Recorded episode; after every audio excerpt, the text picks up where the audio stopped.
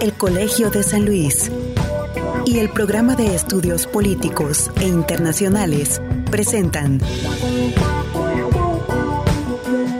San Luis Potosí, Segundos al Alba, Instantes para una memoria compartida. Con Tomás Calvillo.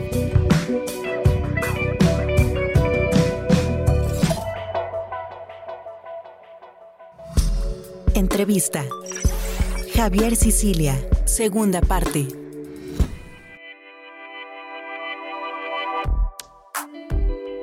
Javier Sicilia Sardaín, activista, poeta, ensayista, novelista y periodista mexicano. Nació en la Ciudad de México el 31 de mayo de 1956. Poeta, narrador y ensayista. Estudió letras francesas en la Facultad de Filosofía y Letras de la UNAM ha sido editor en las Direcciones Generales de Difusión Cultural de la UNAM y de la UAM, guionista de cine y televisión, coordinador de talleres de poesía, fundador y director de El Telar, jefe de redacción de la revista de poesía, director de Ixtus, miembro del Consejo de Redacción de los Universitarios y del Consejo Editorial de Cartapacios, colaborador de Cartapacios, Casa del Tiempo, Excelsior, La Gaceta del Fondo de Cultura Económica, Proceso, sábado, siempre. Territorios, uno más uno, versus y vuelta. Profesor de literatura, estética y guionismo de la Universidad Autónoma del Estado de Morelos y en la Universidad La Salle de Cuernavaca. Miembro del Sistema Nacional de Creadores del Arte desde 1995. Obtuvo el premio José Fuentes Mares en 1991 por El Bautista obtuvo junto con Jorge González de León el Ariel para el mejor guion cinematográfico por Goitia, Un Dios para sí mismo, dirigida por Diego López, y Premio Nacional de Poesía Aguascalientes 2009 por Tríptico del Desierto.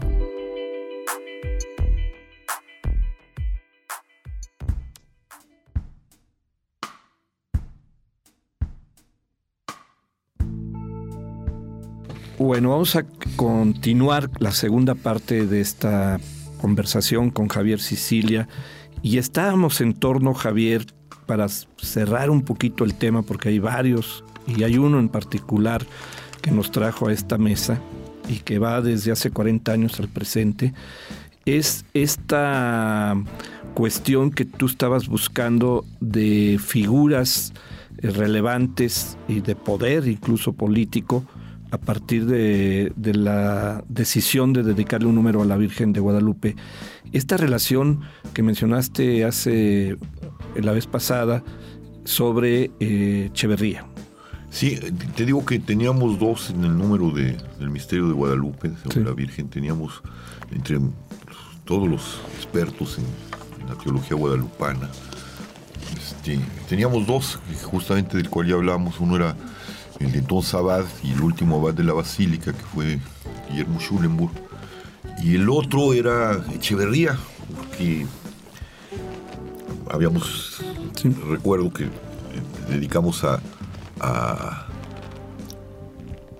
a, mirar los vínculos, buscábamos mirar los vínculos que había entre la masonería y eh, el guadalupanismo, cierto guadalupanismo, la iglesia católica, porque con Echeverría, Echeverría le mete mucho dinero a la nueva basílica. Es una construcción tanto del gobierno federal como de la iglesia católica, ¿no? claro, claro, como siempre fue, ¿no? Como siempre fue. Sí, ¿no? Y Schulenburg decía una cosa, ¿no? La Virgen es la Virgen de todos. sí. y todos la custodiamos, ¿no? En ese sentido tenía. Bueno, se ha dicho, ¿no? México es un país guadalupano, aunque no sean católicos. no sean católicos, el símbolo de la unidad nacional, más que la bandera. Sí, sí, sí, sí, sí, así es. Y nosotros nos interesa echar, entonces logro conseguir la entrevista con, con Luis Echeverría. Y no la conseguiste. La, conseguí, bueno, no cuento los vericuetos, pero no, las que nos, nos cita en su casa de Cuernavaca, una casa. Sí. Llegamos y este y Newman que era no, tenía un saber periodístico sí, sí. y abre con la, pregunta de burro, así ya, a, donde debíamos de haber conducido la entrevista, que era eso, él empieza con la conclusión y le dice brutalmente cuáles son las relaciones entre la masonería y el guadalupanismo y la abadía. Y recuerdo que Echeverría agarra la mano, mete un manotazo sobre la, sobre la, ¿Lavadora? dice no les doy la entrevista. Ese es un tema que no quiero tocar. Interesante. ¿No? Y, este, y se acabó. Bueno, lo, lo, tocó y dejó este residuo en la memoria, ¿no? Y entonces pues, pasa, pasa el tiempo. Sí y le, viene la debacle, todo el pleito este que no nos metimos mucho, pero que termina con la salida este, de, de, de, la abad. y me llama por teléfono. Echeverría. Lo invito a desayunar. Entonces voy a verlo. este, me recibe y me abre la puerta y lo primero que me dice de la que me salvé. Entonces yo le digo, es que usted es mejor político que Schulenburg. Entonces ya pasamos y platicamos. Y pues no se le había olvidado. El monstruo este, no se le había olvidado. Y me llama cuando viene toda la debacle y no se le había olvidado porque él, y, se dio cuenta de que había hecho, digo, dentro de los triángulos políticos y los secretos de la política, del poder, ¿no? Se quedó allí, ¿no?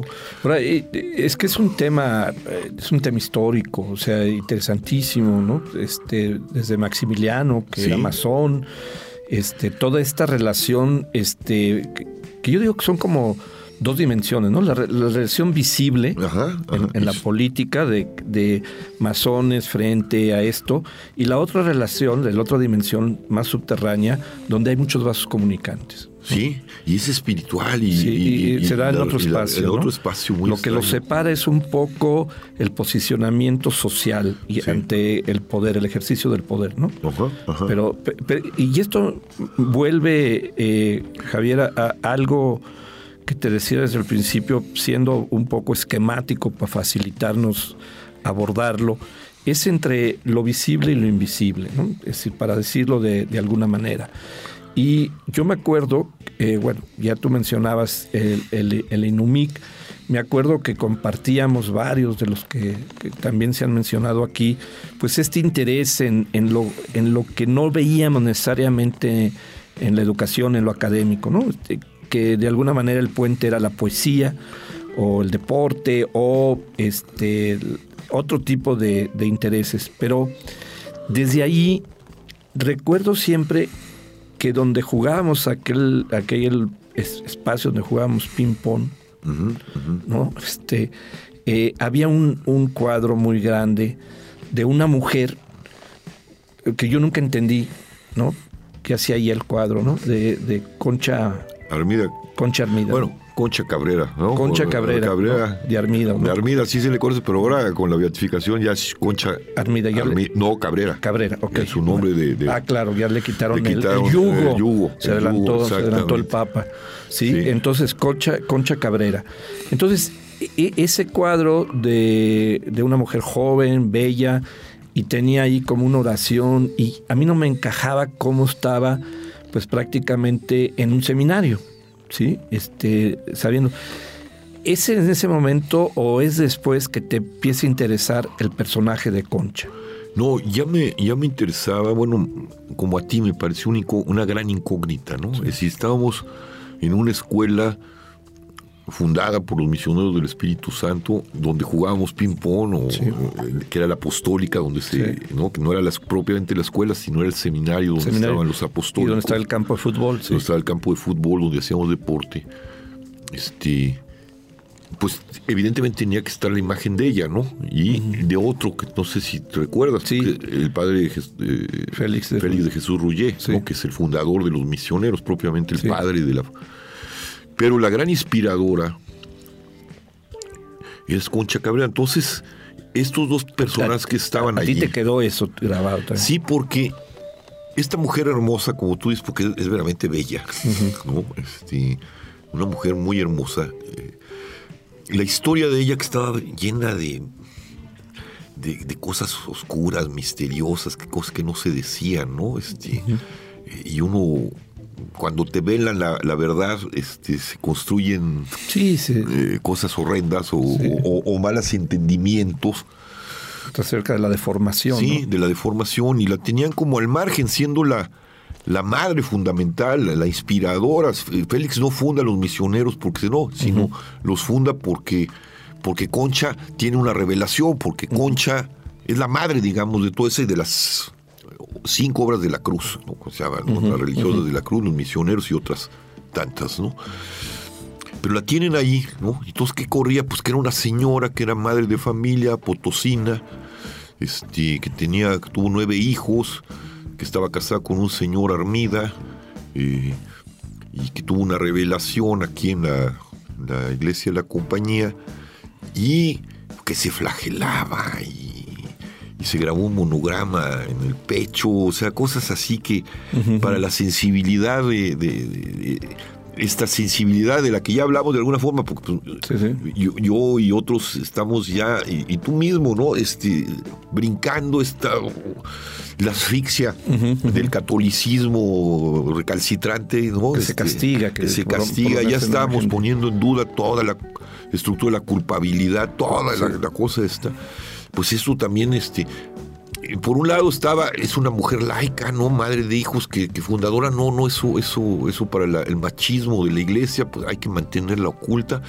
pero se filtran las cosas y además era así, ¿no? Se grababa y se flagelaba y, hacía cosas espantosas para esta sensibilidad que empezaba a romper con todo, con todo ese dolorismo que fue imperante en el siglo XIX y, nos tocó, Tomás, tú que vienes a escuela de los legios que tuviste un no, legios no. Opus Dei, perdón, algo más decente que los legios, pero este que estuviste allí, que sabes este, de qué se trataba el asunto, no era tremendamente castigador del cuerpo, culpabilizante, este, bueno, esta mujer que, la iglesia no quería reconocer porque venía, era una madre de familia, que no tenía nada que ver con la estructura jerárquica, que además tenía nueve hijos, que estaba casada y que luego tuvo revelaciones, y así y por otro caso, la apartan. La, apartan, y por otro caso, se, filtra toda la parte, este, digamos, ¿cómo llamarla? Psicalíptica, perversa de, Concha, ¿no? Que si se hacían todas estas cosas dolorosas. Entonces a mí siempre me quedó, decía, pero por esta mujer tan hermosa, ¿qué tiene que ver con todo lo que lo que nos cuenta, porque la tienen oscurecida, ¿no? Este, y, desde ahí te nació ese interés. ese siempre me quedó como una gran incógnita. Pasó el tiempo, yo me fui a vivir a Cuernavaca con la familia y trabajaba para ingenieros. Y un día me llaman las religiosas de la cruz, que es la otra, o, brazo del brazo, digamos, este, religioso fuerte, no laical, sino religioso, que son, que es la primera fundación, digamos. Y me llama la, la generala, y me dice, oiga, quiero hablar con usted. Está interesando escribir una, una nueva biografía de Concepción Cabrera. Y me fui a verla. Y pues yo había leído ya. ¿Y por qué te buscan a ti? Porque este Fausto Cerón, un historiador, un amigo de, bueno, uno de los pilares, digamos, de bajo perfil de, letras libres y de vuelta, que viene, es, un hombre muy católico. Le habían pedido a él, además tiene una gran audición, pero él siempre no, no a pesar de que es muy bueno, es un nunca ha escrito o ha escrito muy poco. es fuerte. Y entonces él dijo, no, yo no puedo hacerla, no, no por, sus razones, este, y, me recomienda. Porque además pues, yo venía de, Y de hecho mi, director espiritual que acaba de morir, acabo de escribir un artículo de Miguel Mier, que fue mi director espiritual durante 40 años. Fíjate, sí. Era de los misioneros. Entonces fui a verla, yo ya había leído muchas biografías de Concha y no me, no me acababan. La geografía, por desgracia, Tomás, en ese, es, como la, la, vida de los héroes que de ahí la retoma el laicismo, ¿no? Son impecables, parece que nacieron santos, este, que no tuvieron no tienen contradicciones, no tienen complejidades, dudas, sí, sí, una caídas. Son como supermanes, este, o, chicas maravilla, este, ¿no? Entonces, pues realmente yo leía esas cosas y me parecían unas viaterías, este, ¿no? O sea, nadie estaba tomando. Exactamente, y nadie estaba tomando. Que te alejan. A meterse en serio los zapatos de la señora, ¿no? Sí. Yo le dije, no, mire, yo no, me interesa, evidentemente me interesa, pero me interesa entender quién es ella y necesitamos, yo necesito... Libertad. Todo. Pero necesito que me saquen de donde trabajo, porque Claro. esto sería un trabajo de investigador. Sí, ¿no? meterte Este, tiempo como- completo. Como, lo hace un investigador del Colegio de México, Sí, sí, de, sí. de San Luis, ¿no? Este, cuando yo lo que necesitaba me dijo, pues, Sí. digo, no, pues, discúlpeme, podía hacerla, pero yo no quiero hacer una biografía más de, Sí, de sí, esto, sí. ¿no? Si yo quiero saber quién es ella. Quiero tener acceso a sus documentos privados, quiero tener acceso a lo que no dejan de tener a acceso. San Luis aquí. ¿verdad? Sí, venir a San Luis, ¿te acuerdas que estuve aquí en tu casa? Sí. O sea, meterme con... Pues como lo hace un investigador serio. sí, sí. Pues no, no llegamos a un acuerdo y de repente me habla después de meses y me dice, pues ya hablé con todas las la congregación, las, este, con las cinco obras y lo sacamos, tres años. Tres años. Entonces me abrieron todo, todo, todas las cartas privadas. Fíjate, este, qué maravilla. la- qué maravilla para un investigador, por Uh, un lado. no, hombre, era una y cosa para ti, por otro sí, lado, ¿no? sí. Que, te, que te remontaba a una cosa de, la de mi- de- adolescencia. de, la ¿no? adolescencia que, y a una incógnita que tenía Sí, allí, ¿no? sí. Y además un tema tan tan álgido, tan, Tan complejo y tan contemporáneo, ¿no? para la iglesia hoy en día. Sí, además una de las grandes místicas de, este país. de sus críticas fuertes, ¿no? Sí, sí, Sí. Y me metí, me metí, me eché las 64 tomos de la cuenta de conciencia, una cosa. Cuéntanos, cuéntanos qué es una cuenta de conciencia. Mira, cuando Concha, la gente, es, que es fantástica mujer, ¿no? De veras, simplemente ya nomás en lo femenino, ahorita que está la emergencia de Sí. toda la, la- Imagínate una mujer potosina del siglo XIX, de, me- de mediados del siglo XIX, casi hacia la segunda parte del siglo Sí. XIX, San Luis Potosí, De las haciendas, la de las, de las, sondeada, ¿no? sí. católicas, este, en el Sí, sentido más. Conservador, entre conservadora, pero no en el sentido que conocemos, sino en el verdadero sentido, ¿no? Conservadores, este, eh, No, no para andar golpeando gente, sino este, serios, ¿no? Este, que de repente, pues, se casa y como que no le gusta esa cosa, le- le- y empieza a tener experiencias de orden espiritual muy gruesas, ¿no? Mediadas por, y tamizadas por todo ese dolorismo del siglo XIX, que fue brutal, ¿no? Por la cultura del momento, ¿no? Ajá, ajá. Y, y de repente esta mujer uf, ¿no? empieza... Y entonces, buscando un director espiritual, en la iglesia le ha acompañado, te va a tener la gran revelación. en su medio exactamente. experiencia. Se, se encuentra un sacerdote jesuita, el padre Mir, y se vuelve su confesor, su director espiritual. Y Mir, pues los jesuitas que vienen de una gran tradición Intelectual, intelectual, sí. este, espiritual, la oye, dice aquí hay una joya, verdaderamente Sí. que hay una algo interesante. Este, le, le pide Que escriba. que escriba diariamente. La cuenta de conciencia es Sí, eso, sí. dar cuenta de tu experiencia interna. Como estuvieras contando tus sueños. Exactamente, día, día con día, Un desde diario. lo cotidiano, ¿sí? un diario. Y lo relacionado con lo cotidiano, lo espiritual, bueno, Un diario. un diario, ¿no? Sí. Entonces, por eso es una... Y lo son- empieza a escribir. Lo empieza a escribir, no lo suelta hasta el final ¿Te de su acuerdas qué año más o menos o no tienes ahorita presente? Pero. Digamos, y creo que en 1982. si No, me- 1800. 1882, sí, perdón, 82, ok. 82 por ahí. Pleno porfiriato. Pleno porfiriato, Sí. exactamente, en pleno porfiriato. Entonces ella va y le va pasando esa cuenta porque es, digamos, es la brújula, para hablar de brújula, donde el director espiritual, como un chamán, Sí, va, sí, va, sí. va puliendo la cosa esa, va viendo por dónde va, no nomás es la palabra, qué le sucede día con día, porque Y son 62. 64 tomos, son, digamos que cada tomo tiene 400 páginas. Te lo echaste todo. Todo, todo, todo. Una cosa, bueno, digo. Lo leíste, claro, Lo bueno. leí porque pues, había que meterse Sí, sí, sí. en las Y entrañas. estaba bien organizado el. El muy bien organizado, Y de hecho hay una, en ese momento sale una edición de uno, el que lleva la- el, el que conoce mejor la vida mística, que, es, que estuvo aquí en Jesús María, padre Guti- Juan Gutiérrez, que él lleva la causa de beatificación. Y tiene la biblioteca, un, un gran experto en mística. Tiene dos sí. tomos también que me soplé de Sesuda Sí. Teología Mística, que se llama, además el título es muy bueno, Respuesta a la invasión de Dios. ¿No? Tratamos de entender cómo esta muchacha que tiene estas experiencias, cómo responde, guiada por, Sí. por estos eh, por directores espirituales a través de la cuenta de cubrió esa cuenta de conciencia? A ver, es que yo soy muy malo para las fechas, sí, digamos. Sí, sí, te estoy dando, te estoy haciendo preguntas que no te 82, a de datos de fechas. Y ella muere en los en treinta y, en tantos, ¿no? Este, o sea, hasta el final de su vida hasta sigue. el final de su vida sigue escribiendo. cuenta de conciencia. Pero ya no está el padre Mier, ya no. No, Mier, hay un conflicto, lo quitan, porque Mier se, Mier se quiere apoderar del alma de Concha y controlar el oasis que va a ser las religiosas de la cruz. Entra en conflicto con los jesuitas, Concha entra en conflicto con Mir y con los jesuitas. Bueno, y se lo quitan, pero ella logra tener una interlocución con los mejores obispos de su época. ¿no? Y aparece el, este otro personaje que vimos en el Inumic, que es Félix de Jesús Rouget, un francés que viene, marista, que viene después de... Él había querido ir a, las misiones fundamentales que eran en, en, África. No lo logra y lo mandan a Colombia y de Colombia lo mandan a México y Concha le han hablado de él y va y se confiesa. Y hay un clic inmediato este, entre ellos dos. Y, y, es algo que luego les molestó un poco a los misioneros, porque cuando tú lees la relación de Concha con, Félix.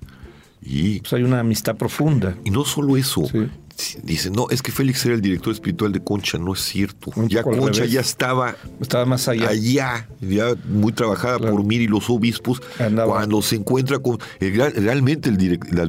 Era ella. Y eso les molesta mucho, ¿no? Es decir, entender que Concha fuera directora espiritual y de un sacerdote, pues, ¿no? Le daba, le daba, inspiraba el camino. En Ajá, exactamente. Pues, sí, le, tuerce el camino, lo saca de los maristas, este, claro. Eh, eh, tiene que sufrir la persecución marista porque no, no les parece que, pues, ¿qué anda haciendo con esta señora que además es casada, este, ¿no? Y, y, les prohíben verse y lo vuelven, lo, lo degradan, digamos, termina como una, este, consiguiendo dineros que le llaman limosneros. el camino que le estaba... Eh, marcando Concha y se aguanta hasta que logra destrabar Concha y los obispos y se logran fundar las...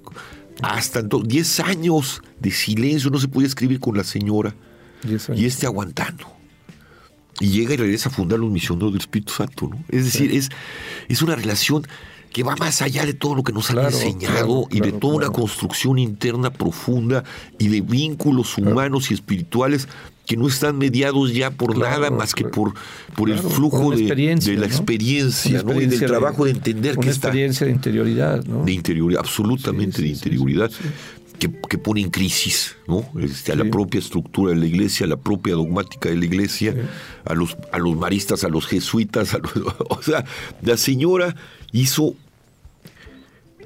Sí, es un. Sin la iglesia, un terremoto, Un terremoto, una señora laica, madre de ¿Y qué, potosina, qué, figura de la, de la iglesia eh, encuentras que la, que le entiende o le abre camino un poco? ¿De obispos había alguno? Mira, alguien que, que está apreciando esa experiencia.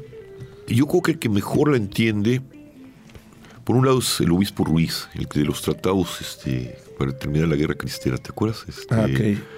Ese. Eh, ese, ese lo, es el que más la, nunca se separa, la cuida, la va entendiendo, aunque no comprende mucho su dimensión espiritual. no la juzga. ¿no? la juzga y la acompaña. Y después un obispo que, que, fue una relación muy tormentosa entre ellos dos, porque hubo mucha cercanía y luego lejanía, y que además es el primer misionero del Espíritu Santo en realidad que es el, obispo Ibarra. ¿El de dónde era? De... Hijo, Pero bueno, él, él mantiene el... Y es otro de los grandes obispos, ¿no? Este, de hecho, curiosamente, cuando va a morir, muere de gangrena, ya estaba muy malo, va y toca casa de Concha. Le dijo, vine a morir en tu casa. Muere en casa de Concha. Fíjate. Ella lo cuida como un padre, un hermano, hasta el final, hasta el final. O sea, el obispo, y es el que le abre el camino a Roma para que aprueben las obras de la cruz, porque Ibarra hace todo lo posible, todas las gestiones en Roma para que autoricen las obras de la cruz. Y no hay manera, los enemigos de Concha eran muchísimos, ¿no? Y entonces cuando ve al Papa, pues dice, pues que esta cosa fea. Ibarra muy lúcido, dice, ah, el problema es la señora y va por Concha y se la lleva a Roma.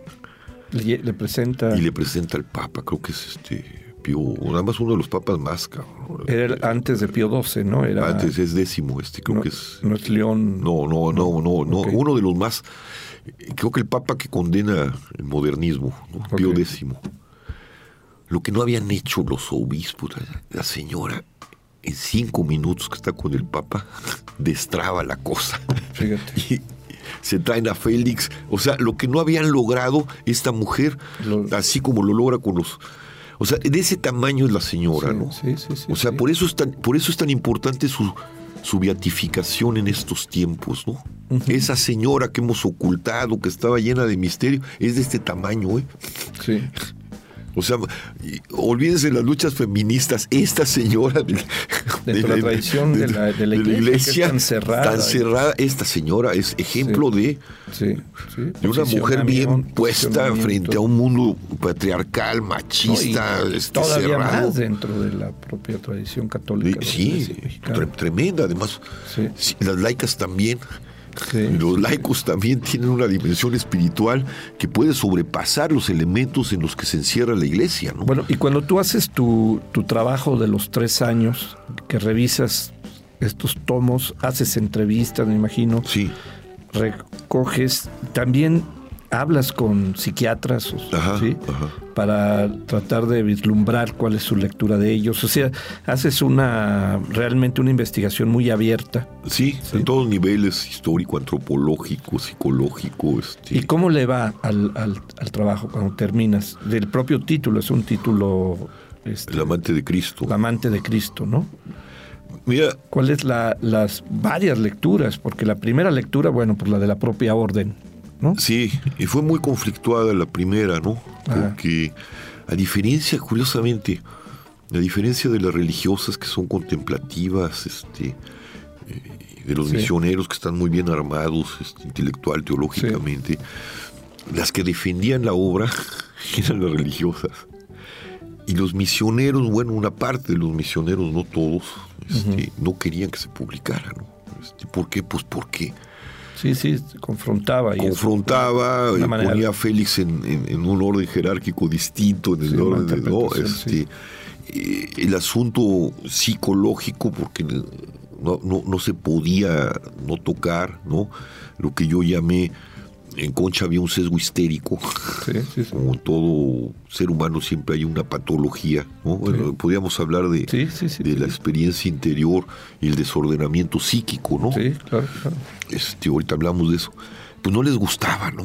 O sea, siempre habían, pasaron de haber la- así guardado, porque no, a, a una veneración, ay, la madre de familia buena, o sea, eh, toda esta beatería, y yo presentaba una concha llena de drama, conflictuada, este, eh, conflictaba con su propia estructura psíquica, conflictuada con entre su, su propia percepción y lo que querían hacer los obispos con ella y la iglesia y cómo se mantiene firme, eh, cómo controla la situación, es decir, eh, no les gustaba esa mujer que, también se había enamorado de Félix, o sea, por- en su humanidad y, y se había enamorado de sus de sus directores y cómo sus directores, es decir, todo lo todo el tema humano que media a través de lo espiritual, que está dentro de lo espiritual, eso les causaba mucha bronca porque es una visión de una construcción interior, no sé si me explico, a partir de una revelación, claro, claro. con todos sus sus vicisitudes y sus logros y sus Bueno, yo, caídas. creo, ¿no? yo creo que estás tocando un tema muy profundo, delicado, complejo, que es, eh, nosotros venimos de una cultura muy esquizofrénica entre separación, Sí, cuerpo, cuerpo y mente, ajá. etcétera, que parte del origen de la violencia puede estar ahí. Ahí, ¿sí? por supuesto. Es decir, abordar lo que estamos viviendo hoy en día como un tema sociológico, de carencia de justicia, de impunidad, en fin, también tiene este otro, otro, otro abordamiento. que Otro es abordaje, necesario, ¿no? sí, importante. Es decir, aquí hay una, una sexualidad fracturada, ¿no? Entre el- en- Sí, entenderla sí. como energía, cuerpo-mente, y ahí puede tener uno de, los elementos también de la violencia, ¿no? Pero bueno, no nos Sí, no, no, por ahí va, Por ¿no? ahí, como, como, como, como esta mujer apasionada, Claro. pasional absolutamente, eh, llena de energía y de energía Sí, sexual claro. y de energía erótica y de Sí. energía, ¿no? Cómo la canaliza, cómo la va trabajando y cómo... La sube a un nivel A un de- nivel de- tremendo, ¿no? espiritualidad en una tradición muy particular. Muy este particular, muy negadora de todo Muy eso. negadora, claro. ¿no? Muy negadora de todo Sí, eso. ¿no? Y ese abordamiento sí hubo dentro de las órdenes gente que lo entendió. O sea, la Sí. lectura de tu libro hubo Por ejemplo, mi directora, Miguel Mier, Sí. pues, me acompañó en toda la escritura. De hecho, hay un momento muy inquietante, Tomás. Este. Yo estoy abordando esta parte, la parte de- del Eros y de la parte... Está muy imbricada. Sí, hay sí, hay muchos niveles en esa biografía, auto- esa biografía. La geografía, biografía. Y entonces me dice, llega Miguel y me da un librito chiquitito así, que se llama Amistades Transfiguradas, escrito por Olivera, ahorita no me acuerdo su nombre, su, su apellido, un argentino, el general de los trapenses, de de unas congregaciones Más más radicales, más Sí. antiguas de la tradición. Contemplativa. Contemplativa, Sí, sí, sí. eh, durísima, ¿no? Sí, sí, sí, Este, eh, y es argentino. ¿no? Entonces leo el librito. Y entonces todo el libro empieza con cartas. él, él transcribe cartas de monjes a monjas y monjas a monjes, que son pues, están llenas de amor, como del siglo XII. Cantar siglo de los cantares. Ándale, ándale, así como las cartas de Abelardo y Eloísa. Sí, sí, ¿no? sí, O sí. sea, con una libertad. Sí, sí, sí. ¿no? Tengo muchas ganas de verte, mira Sí, qué sí. pasa. Casi, casi cartas de amor en, en amistad. Y después él empieza a, a reflexionar, reflexionar, sobre claro. ese tema. Y me encuentro con que este monje trapense, Sí. de una tradición monástica de silencio muy rigurosa, sabe de las relaciones entre hombre y mujer, de los vínculos entre el erotismo, por eso se llama transfiguradas, ¿no? Es decir, cómo se transfigura. Puta, ¿cómo no cambia?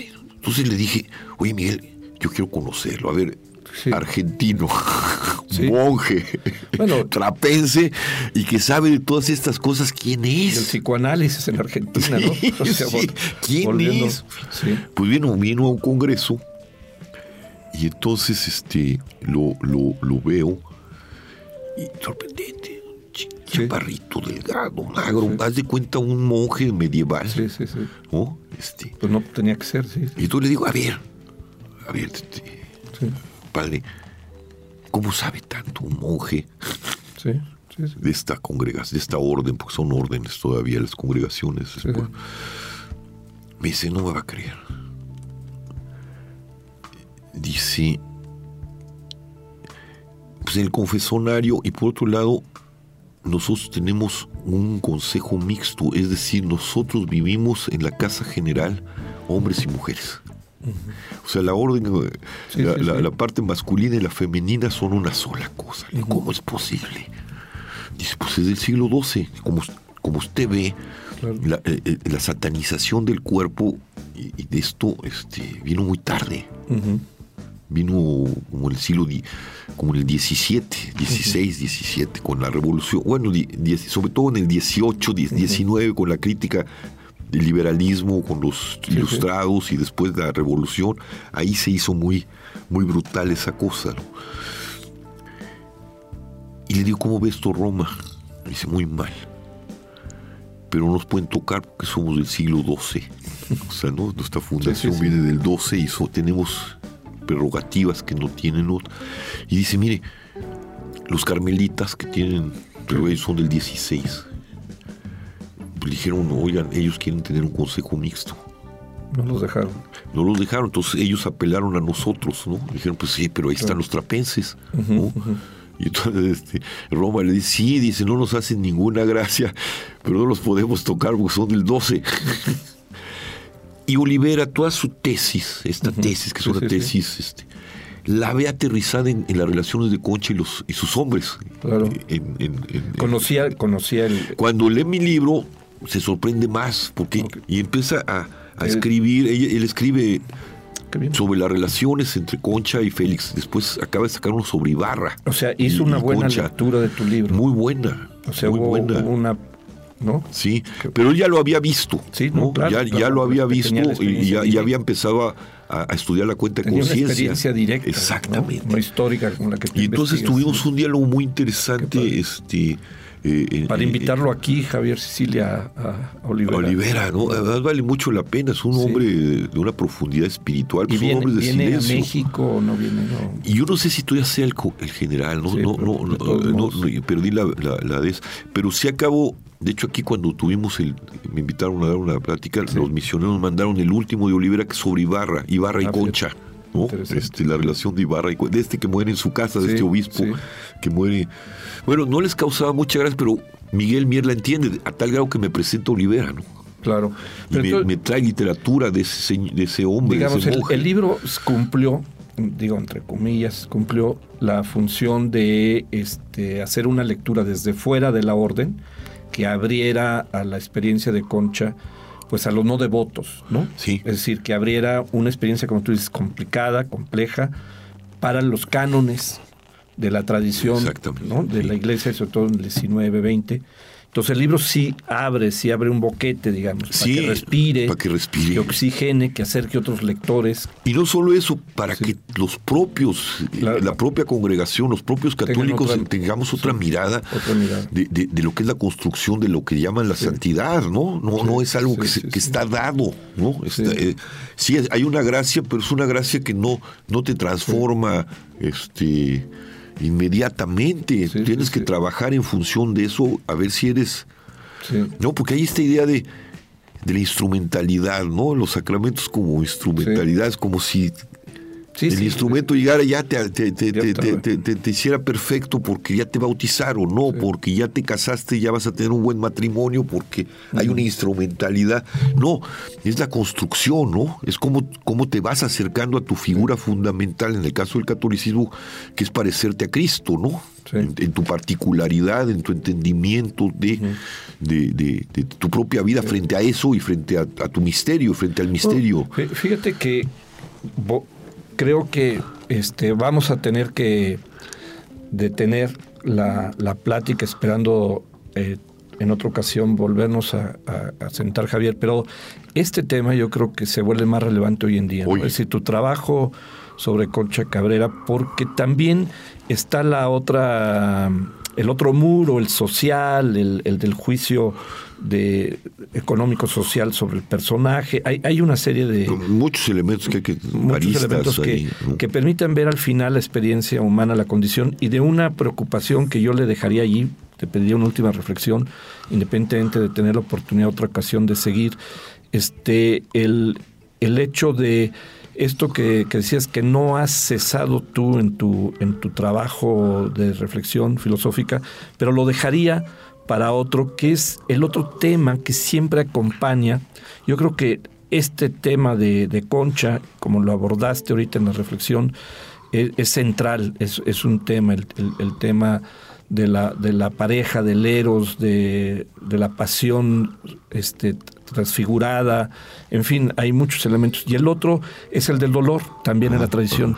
Este, porque más allá, no puedo decir más allá de la experiencia que, que viviste eh, con la pérdida de Juanelo y tu hijo, este, tú has ahondado mucho y desde antes y claro, más ahora, sobre ese tema fundamental que yo creo que nos acompaña y que obliga a, una, a, a detenernos en él en el siglo XXI, que es por un lado la banal- banalización de la muerte que tiene este siglo Uf.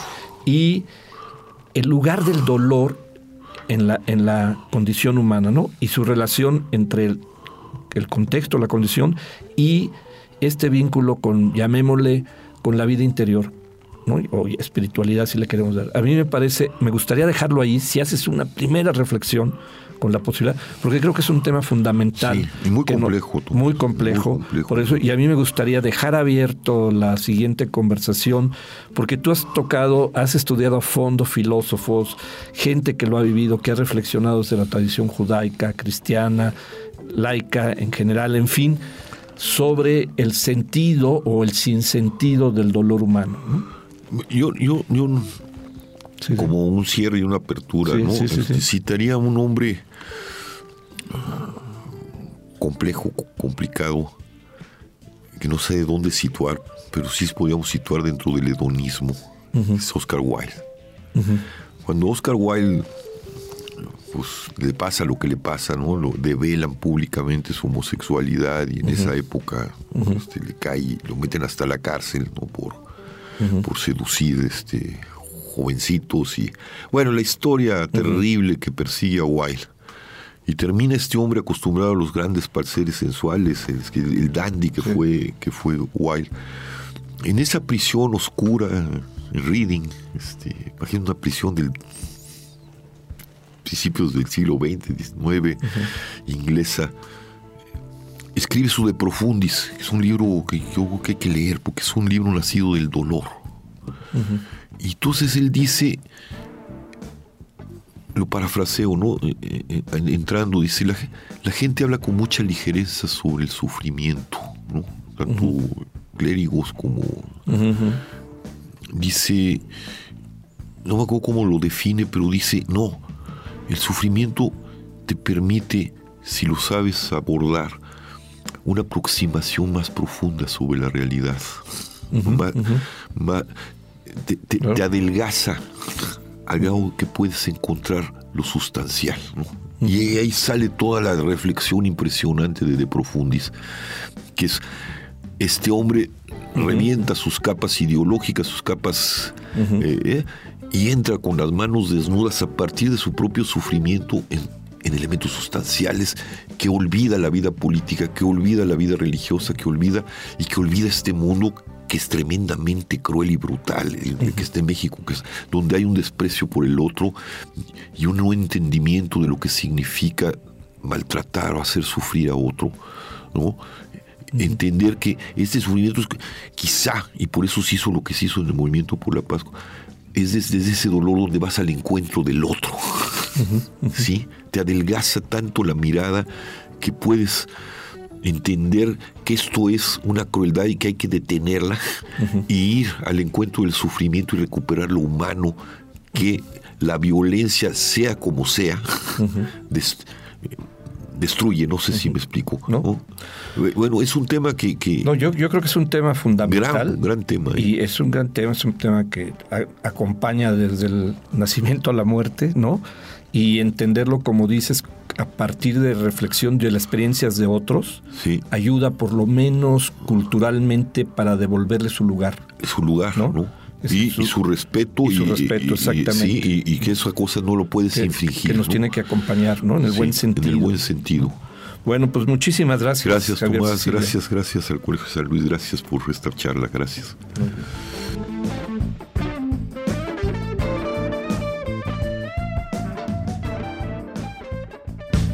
Gracias por escuchar.